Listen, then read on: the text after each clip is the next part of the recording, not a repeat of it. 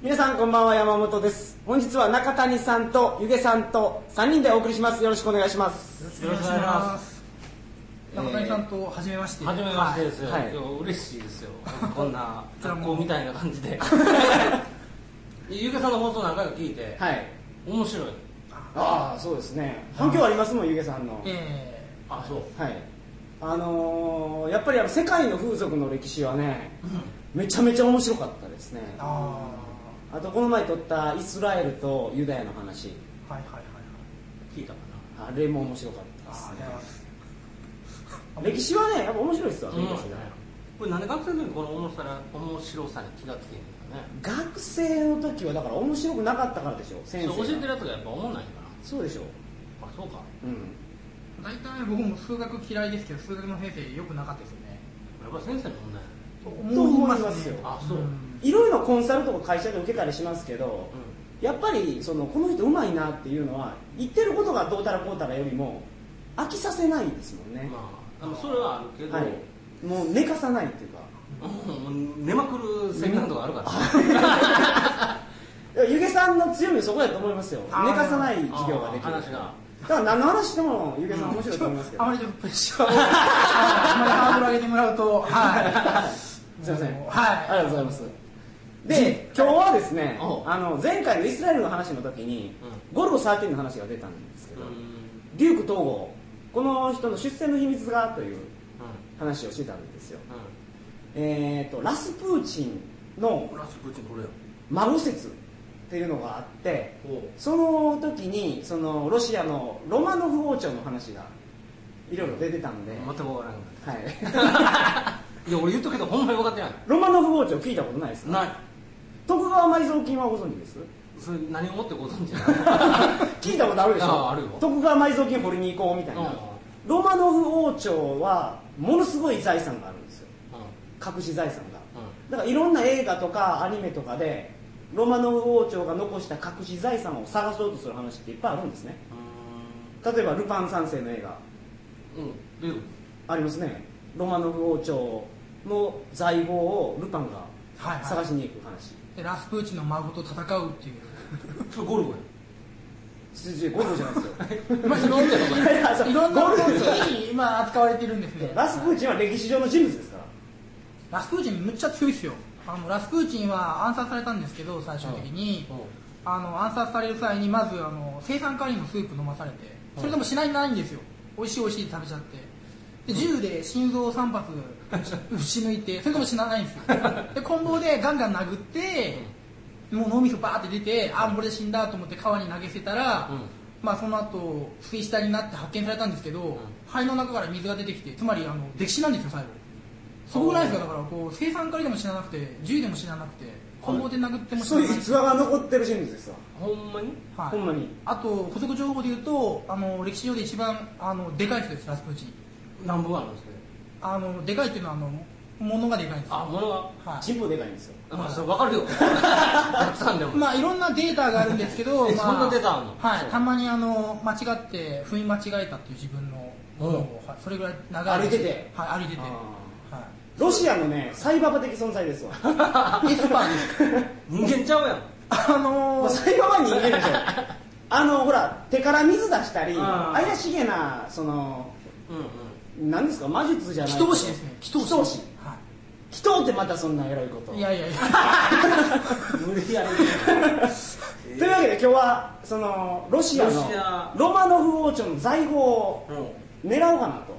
あでかいですねでかいですね今日のこの話をきっかけにうん掘りに行こうかなとあうんうんそんな話うんまあそうなればいい なであの僕がいろいろ勉強したことまあ、ゴルゴ13で勉強したんですけどね、うんそれをお話しして、うわからないところをゆけさんに質問して、うんうんお答えいただくとあ頑張りますはい分かりました楽しでみ中谷さんもあのわからないところ何でも聞いてくださいわかりましたはい、中谷さんに分かるようにご説明をいたしますあ誰でも分かるはずはい、よろしくお願いしますお願いしますそれではトリカゴ放送始まります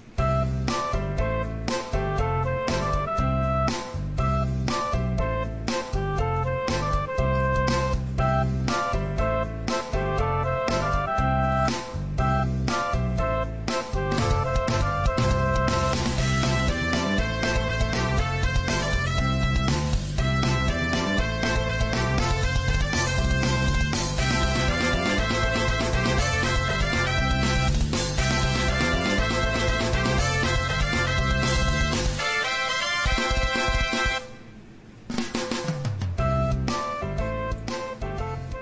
改めましてこんばんは2009年5月22日金曜日鳥かご放送第190回をお送りします番組に関するお問い合わせは info.tkago.net info.tkago.net までよろしくお願いしますえー、今日はロマノフ王朝の話をするんですがロマノフ王朝ってものすごい金持ちなんですよあれ時代的にははえーっとですねえーっと江戸時代の初めぐらいから大正ぐらいまで続いたと考えてもらっていいですうん大正ぐらいというか大正までなんですけどはいその時代に世界の富の10分の1を持ってたそうですからうん多分ゲイツとか超えてるでしょうねうんそうですまああのいろんな換算の仕方があるんですけどまああのオーバーな表現だとそうなりますよねその、はい個人単位で国家とかでは別国家は別として個人単位ファミリー単位で持ってる財産としては1位だったっていううんなんでそんな金持ちなのそれ僕もそれ知らないからそれ聞きたいんですあそうなんやはいこれはあのロマノフ朝というのは大正まで続いてるんですけどあの絶対王政なんですよ政治体制がなんか難しいこと言うかもしれないですけど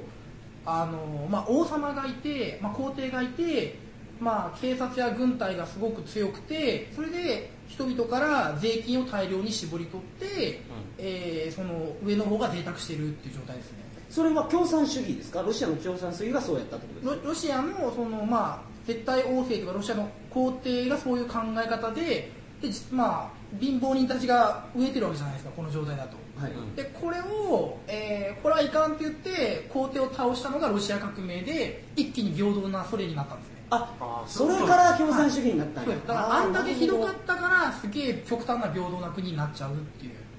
じゃあノロマノフ王朝ロマはロマノフ王朝ですね、はい すいません滑舌悪くてあのー結局その民衆からちょっとずつちょっとずつ巻き上げていってちょっとずつかかなり巻き上げてますねあーでお金持ちになったとそうですねただお金持ちって言ってもそのビル・ゲイツとかみたいに一生懸命自分で頑張ってのお金持ちじゃなくて本当にもうなんか搾取ですよね税金で取っちゃってっていう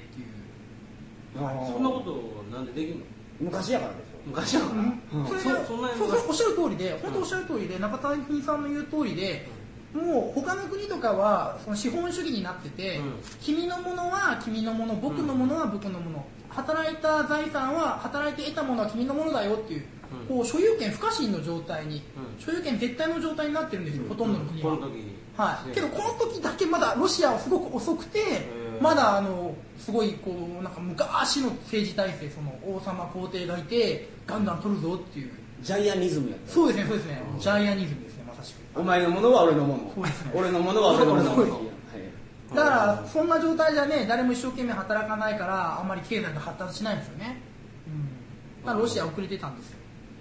中谷さんディズニーアニメの「アナスタシア」って聞いたことないですかなんか聞いたことはあるのアナスタシアはそのロマノフ王朝の話な話ですよあこのテキストに出てるでしょどここの人アナスタシアですそんなことないってあ書いてるあの今少女の写真を見てますはいそうそうそうこのロマノフ王朝のこのラストエンペラーがニコライ2世そうですねですよね、はいでこの人が滅ぼされた時に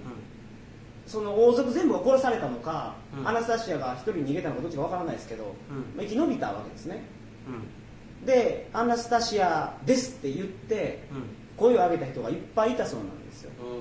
ん何百人いてるんですよそれ声上げたとこなのまああところでまあのーロマノフ王朝の財宝が全部相続権があるわけです声上げたらそれが認められたらですけど、でその中で一番有力やった人っていうのがその人がほんまのあのアナスタシアやったんやないかと言われてるんですけど結局真偽はわからないままで、どうなんだそれとアメリカに移住してアメリカ人になりましたじゃあ財産どうなの財産はもらってない財産はもともとそのこのロマノフ朝のすごい莫大な財産っていうのは、まあ、人民からこう巻き上げたもんだからうんっていうことで、革命政府が、うんまあ、ロシア革命でこれみんなのものだって言って社会主義になったんですねだから、うん国のものになっちゃいました全部、うん財産はああそうあそうなんですかそうですよえ隠し財産ってじゃあないんですかあ革新財産があるかもねっていう、まあ、公の財産というかそういうのは全部もう政府革命政府に取り上げられてしまってはいどっか山の中に埋めてんじゃねえかっていうそれが、うんあはいああそうなんやだってあれですよロシア革命でできたその革命政府っていうのは今までロシアが借りてた借金とかも全部あれはロマノフ朝がこのニコライ一家が借りてた借金だからうちは払わないって言ってるぐらいですからそんな財産も全部もうもう結構がめついというかはなんか財産ないってなるともう急にとにかくさいいやいやいや埋ま埋まってるかもしれないよ埋まってるかもしれないどっかにあそうですそうですその初めに言ってたラスプーチンこれがどう絡んでくるかどこにこのロマノフ王朝の中にああなるほどラスプーチンっていうのはその坊主なんですねおう僧侶あそうなんやはい、はいあのニコライ2世と嫁はんの間にできた子供がアレクセイっていうんですけど、これはうん血友病であの血が止まらない病気なんですねどっからどっからっていうとあのまあちょっと打ってるすぐ内出血しちゃってそれが治ら ないですよだからあの赤血球が少ないんじゃないですか血が止まらない血小板じゃないですかねよくわかんないです僕も赤血球は酸素運ぶやつ そうですねよくはいよくわかんないですけど血小と思うんですけどでそれをまあラスプーチンが超能力で治しちゃっておおで皇后のアレクサンドラがそのお母さんですよね皇帝の奥さんがうんすごいラスプーチンのこと気に入って、まあ、これ恋仲になっちゃうんですようーんその歴史上一番物がでかいやつと 恋仲になっておうそれがスキャンダルになるわけですよ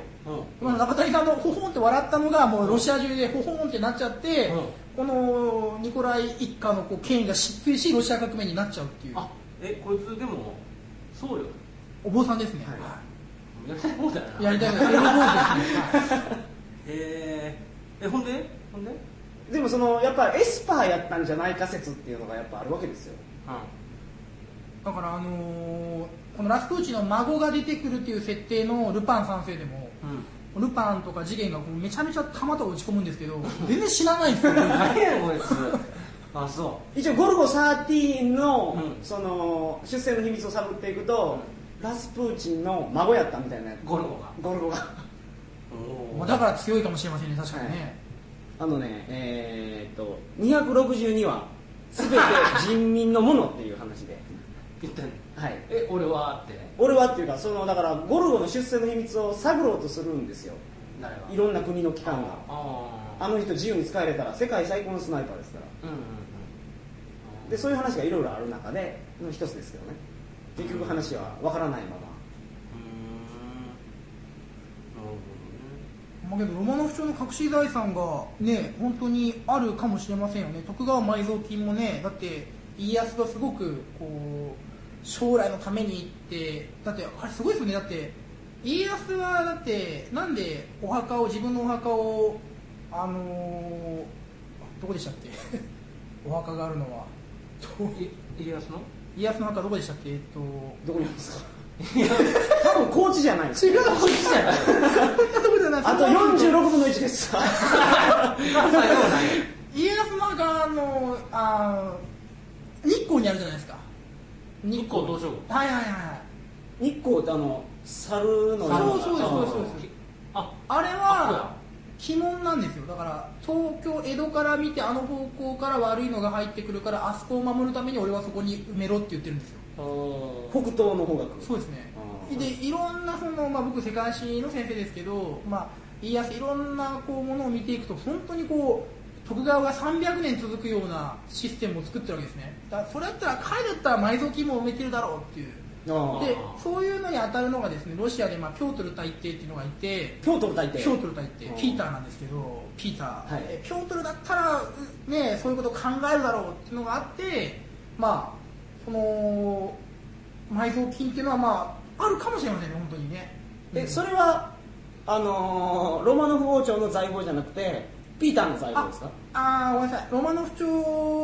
のえー、まあロマノフ朝とつながりが濃いですねピョートルのこう流れを組んでますねロマノフ朝は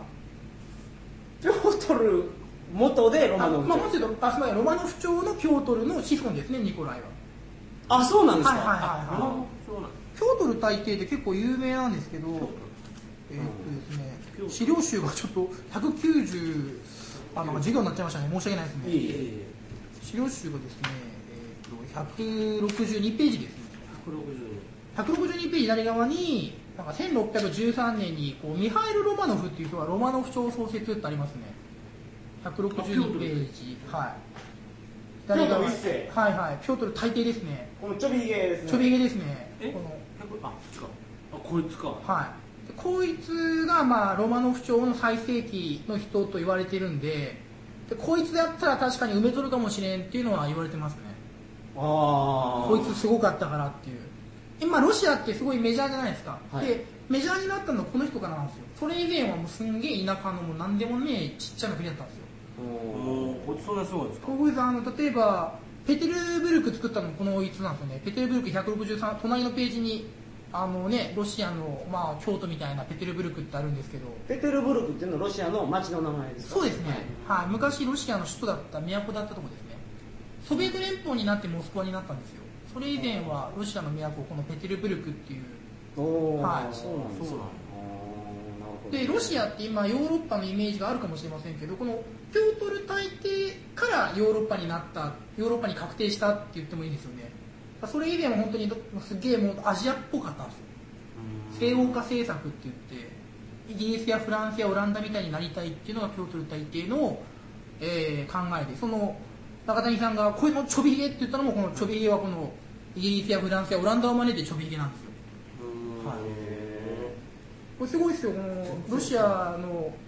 ロマノフ朝のエルミタージュ美術館ってあるんですけど、お隣のページの左側にちょっと画像がないのが、ね、申し訳ないんですけどエルミタージュ美術館ってこれフランス語で隠れ家って意味でこれもともとエカチリーナ2世っていうのが愛人が何十人っていたんですよ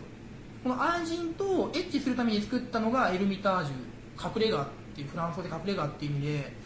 で現在美術館になってるんで、まあ、ラブホテルを改装して美術館にしてるような状態なんですよねへえマジではいはい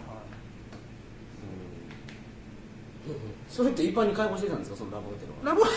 ルいやいやこれはそのあのおっさんだけが使ってエるカチリーナにいやあのおっさんの、えー子孫でおっさんの後のエカチリーナ2世っていうロシアのエカチェエエカチリーナですねカチェリーそこのおばちゃんですねピョートル一世の左下本に当で、すはナエカチェリーナのい、エカチェリーナの、まあ、専用ラボですね、はい、ここれはエカチェリリーナ2世はそのやっぱりエカチェリーナがここのラブホでやってできた子供ですかちょこいつすでにエカチェリーナ2世って書いてるだから1世がラブホテルにしてたんでしょあえーっとラボを作ったのはですねエカチェリーナ2世ですねあそうですかででこの人、あれなんですよ、すごいおばちゃんで、この人、ロシア人じゃないんですよね、もともとあのドイツから嫁いできた人で、あのロマノフの地入ってないんですよね、けど優秀だったから、はいもうロシア人になって、ロシアの女帝になっちゃったっていう、すごいサクセスストーリーのおばちゃんなんですよね。ロシアがこの時代っていうのは、まあ、その絶対君主制やったとしてですね、はいはいこの時代そのつながりがあったドイツっていうのはどういう感じだったんですかこの当時ですか、はいドイこの当時、絶対王政のこのエカチリーナ2世とか、ピョートル大帝の時のドイツですか、はい